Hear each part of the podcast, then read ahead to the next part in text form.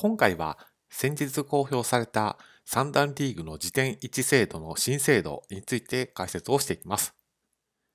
まずはこれまでの問題点をこちらでおさらいをしておきます。三段リーグを突破する以外でプロ棋士になる制度は棋士編入試験という制度があります。で棋士編入試験には要件があります。プロ公式戦での成績がいいとこ取りで10勝以上かつ勝率が6割5分以上という成績を収める必要があるんですけども要件をよく見るとアマチュアと女流棋士というような記載となっていて奨励会員はどうなんだといったところがはっきりとしていません。西山智子三段のように女流のタイトルを持っていると、女流騎士枠でプロ公式戦へ参加することができます。その女流騎士枠を行使して、西山智香三段のような奨励会三段がプロ公式戦で好成績を残す可能性っていうのは、西山智香三段に限らず今後も発生しうる状況ではあります。そんな背景がある中、西山智香三段はプロ棋士との対戦で受験資格を大きく超える15勝6敗、勝率7割1分4厘という成績を残されていて、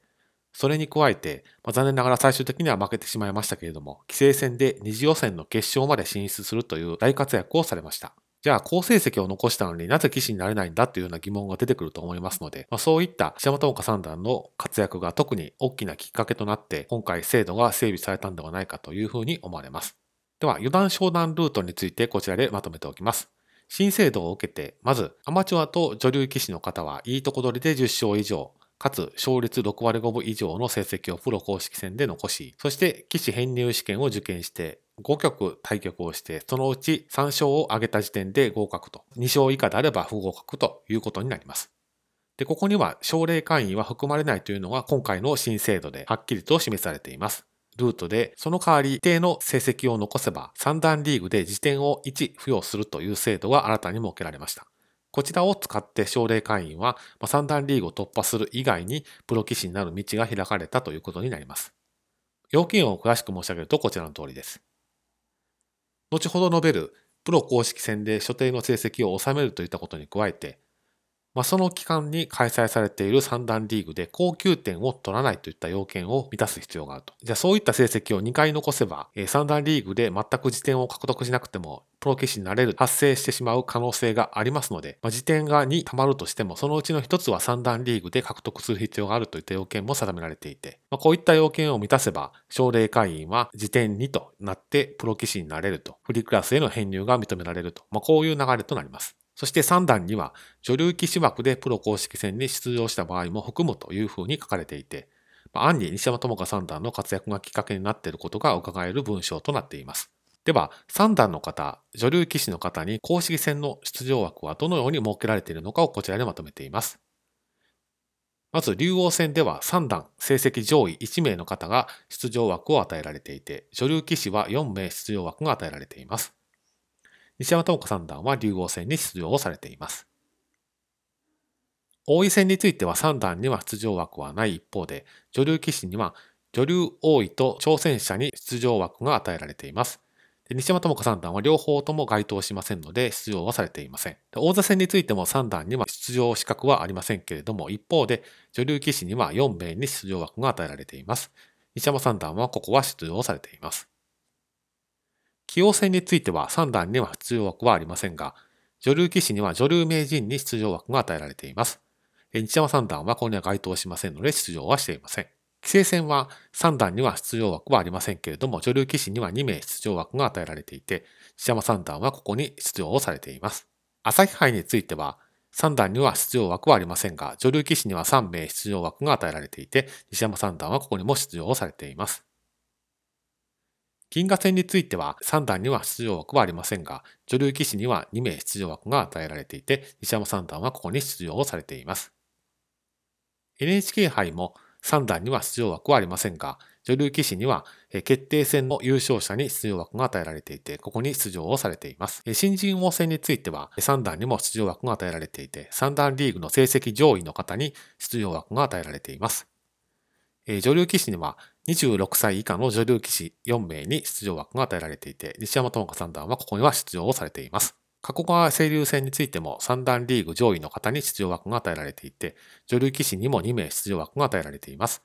ですが、まあ、新型コロナの影響で直近は開催されなかったということになります。そして3段への時点1付与制度について条件をこちらでまとめています。まず、竜王戦についてはランキング戦優勝。こちらは実質的には6連勝をする必要があります。これについて最高記録は2020年度の4連勝ですけれども、現在は2021年度の分が開催中で、現在2連勝となっています。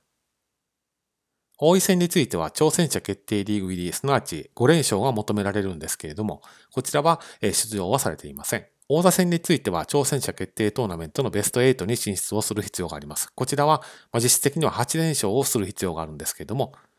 え現在のところ最高記録は19年度の1連勝で、現在のところ初戦敗退となっています。棋王戦については挑戦者決定トーナメントのベスト8に進出が求められていて、こちらは7連勝をすると達成可能となっています。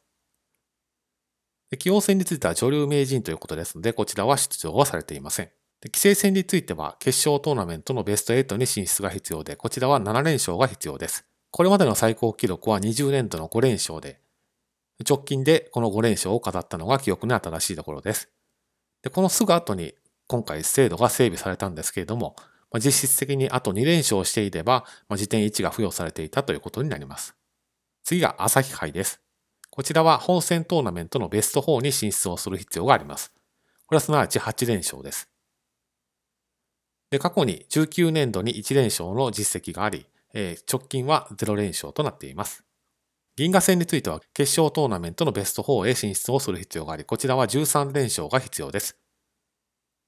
現在のところ20年度の1連勝が最高記録です。NHK 杯は本戦トーナメントのベスト4へ進出をする必要があり、こちらは4連勝で達成可能です。今までのところ白星の記録はありません。4連勝というとすぐに達成できそうな感じはするんですけれども、逆に言うと、ベスト8まで上がってくると、大体強い騎士と対戦する可能性が非常に高いので、そんなに簡単な条件ではないということは言えると思います。そして、新人王戦は優勝という成績が求められます。こちらは4連勝をして決勝まで進出をし、その上で3番勝負で2勝を挙げる必要があります。